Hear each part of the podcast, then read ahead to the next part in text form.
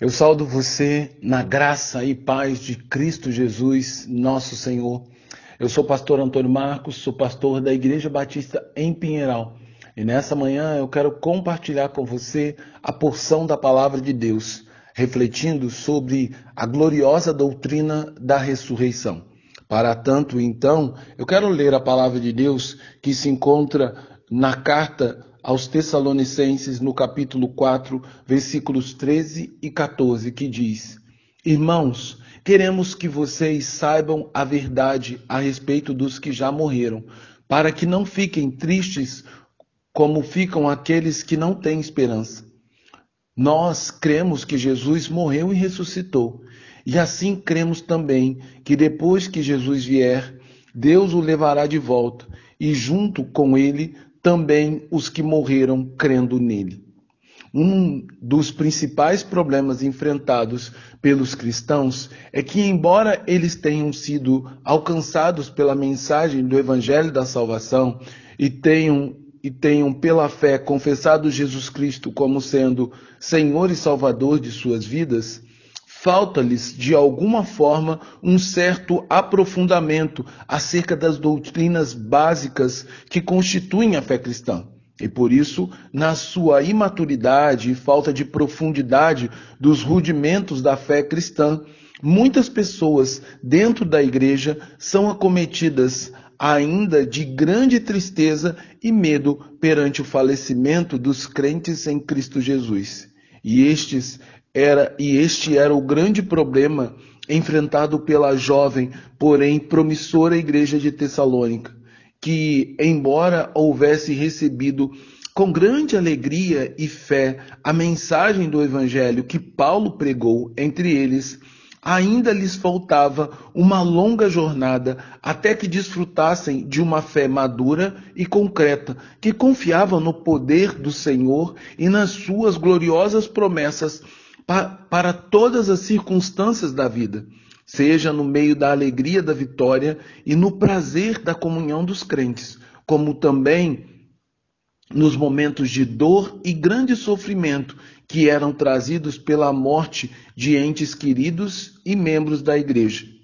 A igreja de Tessalônica havia sucumbido perante os grilhões da morte a ponto de gerar certo tipo de dúvida e incerteza em seus corações quanto à eficácia do evangelho que eles receberam de Paulo para lhes conceder verdadeira salvação. Eles temiam a morte como muitos cristãos hoje em dia o fazem, deixando com que tristeza e dor tome conta de um coração que deveria estar cheio da mais pura e sincera esperança e ardente expectativa acerca da volta de Cristo e, consequentemente, da ressurreição dos mortos. Por isso, diante da ignorância e certa incredulidade dos crentes do passado e também dos crentes do presente, as palavras do apóstolo Paulo são uma forte exortação para que todos os cristãos possam se apegar fortemente à importante doutrina da ressurreição, onde os crentes deixam de temer e se entristecer pela perda daqueles que foram alcançados pela morte, porque bem sabem e sabem muito bem que o Senhor Jesus, a quem em quem depositam toda a sua confiança e ancoram sua mais ardente esperança, venceu a morte quando ressuscitou ao terceiro dia. E assim como Jesus ressuscitou dentre os mortos, todos aqueles que nele confiam e creem certamente hão de ressuscitar no dia do Senhor quando Jesus, nosso Senhor, voltará a este mundo, não mais como um simples carpinteiro da Palestina do primeiro século, mas voltará de forma triunfante, como um rei glorioso, munido de toda a sua glória e esplendor, de forma que toda língua confessará que Jesus é Senhor, e todo joelho se dobrará diante de sua majestade. E neste maravilhoso dia, diz o apóstolo Paulo, ouvindo o som, a voz do arcanjo e a ressoada da trombeta de Deus, descerá dos céus, Jesus descerá dos céus e os mortos em Cristo ressuscitarão primeiro. Depois, nós, os vivos, os que ficarmos, seremos arrebatados juntamente com eles entre as nuvens para um encontro com o Senhor nos ares, e assim estaremos para sempre com o Senhor, diz 1 Tessalonicenses 4, 16 e 17. Portanto, diante dessa esplendorosa verdade exposta pela palavra de Deus,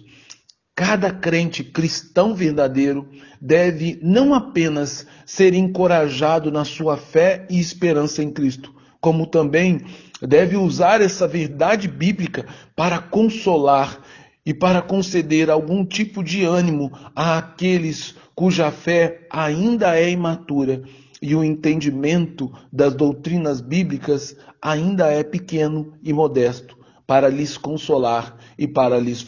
fortalecer. Assim, eu convido você a mergulhar nas águas profundas das promessas de Deus e das doutrinas poderosas da palavra de Deus, a fim de que não somente vivamos pela fé no presente, mas que também vivamos na ardente expectativa do glorioso momento onde as promessas de Deus vão se cumprir no futuro e os mortos em Cristo, que tanto nos fazem falta, finalmente serão ressuscitados dos mortos, com um corpo glorificado. E nós, que estamos vivos em Cristo, seremos em seguida arrebatados,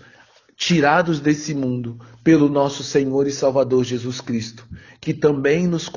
concederá um novo corpo glorificado. E não mais, repito, não mais estaremos sujeitos à dor, o sofrimento e nem à morte, mas gozaremos de uma vida eterna de regozijo e alegria diante de Deus, Criador do céu e da terra. Então, não viva para lamentar e chorar por aqueles que ficaram no passado e que agora estão temporariamente mortos, mas viva cheio de fé no presente e repleto de esperança ardente para o futuro glorioso que nos aguarda nas boas e eternas promessas de Deus. Por isso, minha oração é que possamos crer integralmente em toda a extensão da mensagem do Evangelho da Salvação, de forma que este Evangelho transforme radicalmente a nossa vida, nosso caráter, nossa história e nossa esperança. E não mais tenhamos medo e incerteza diante da morte daqueles que amamos em Cristo. Rogo também para que tenhamos uma ardente esperança para com as promessas de Deus para o futuro, a fim de que possamos nos manter firmes e fiéis a Cristo no presente, para a glória e o louvor de Deus Pai, de nosso Senhor Jesus Cristo. Amém. Agora que o amor de Deus Pai que a graça do Deus Filho e que o consolo do Espírito repouse em nós. Nós que temos uma gloriosa promessa para a nossa vida, de maneira que possamos caminhar triunfantes por esse mundo, sabendo que a nossa esperança e que nossa morada final será o reino dos céus. Que essa esperança, que essa certeza seja presente na sua vida de forma que você possa confiar em Deus, quer seja no momento de alegria, quer seja no momento de dor e de luto, porque o Senhor vai cumprir as suas promessas. Deus abençoe você, em nome de Jesus. Amém.